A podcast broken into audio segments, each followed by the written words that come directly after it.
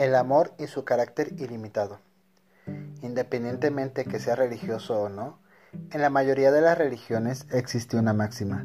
Dios es amor. A lo largo de este libro, en lugar de llamar a esa fuerza superior Dios, lo llamaré universo, para ser más generales. El universo en el que vivimos es abundante, lleno de amor y compasión. Si lo consideras sombrío, triste y hostil, es un reflejo de tu estado de conciencia. Y eso no es malo. Es un indicador de que aún podemos crecer más. Hay una creencia que el amor es algo así como un líquido o una materia. Que entre más damos, menos tenemos. Que entre más se mueve por allí, se va acabando o pierde su fuerza. Un gran obstáculo para el amor propio y las relaciones de pareja en general es ver el amor como algo limitado. Verlo así puede ser sumamente dañino para nosotros, porque uno puede terminar dependiendo de él como una droga. Al final de cuentas, solo nos volvemos adictos a lo que necesitamos, no a lo esencial. Nos podemos volver adictos al alcohol, porque hay poco y cuesta. Pero no nos podemos volver adictos al agua, porque hay mucha y en la mayoría de los casos es gratuita.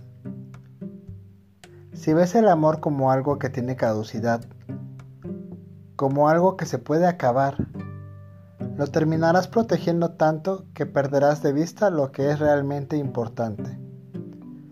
Quiero que te tomes un tiempo para pensar en la siguiente frase. No nos amamos a nosotros mismos por el simple hecho de amarnos nos amamos a nosotros para navegar mejor por la vida. El autoestima y el amor propio son de las metas más nobles que puedes perseguir, porque te dará la claridad de lo que realmente quieres. Puede que muchas de las metas que dices son tuyas, en realidad son metas de otros que tomaste como tuyas, como justificantes para amarte. Quizá si estudio una carrera me sienta más inteligente. Quizás si voy al gimnasio me sienta más a gusto con mi cuerpo. Quizás si hago más dinero podría tener más autoestima. Todas estas, aunque metas nobles, pierden esa nobleza si son perseguidas desde un estado de vacío en lugar de uno de abundancia. Las metas que tengas en tu vida deberías perseguirlas porque significan algo importante para ti, porque te emocionan, porque te hacen sentir bien, no para cubrir alguna deficiencia.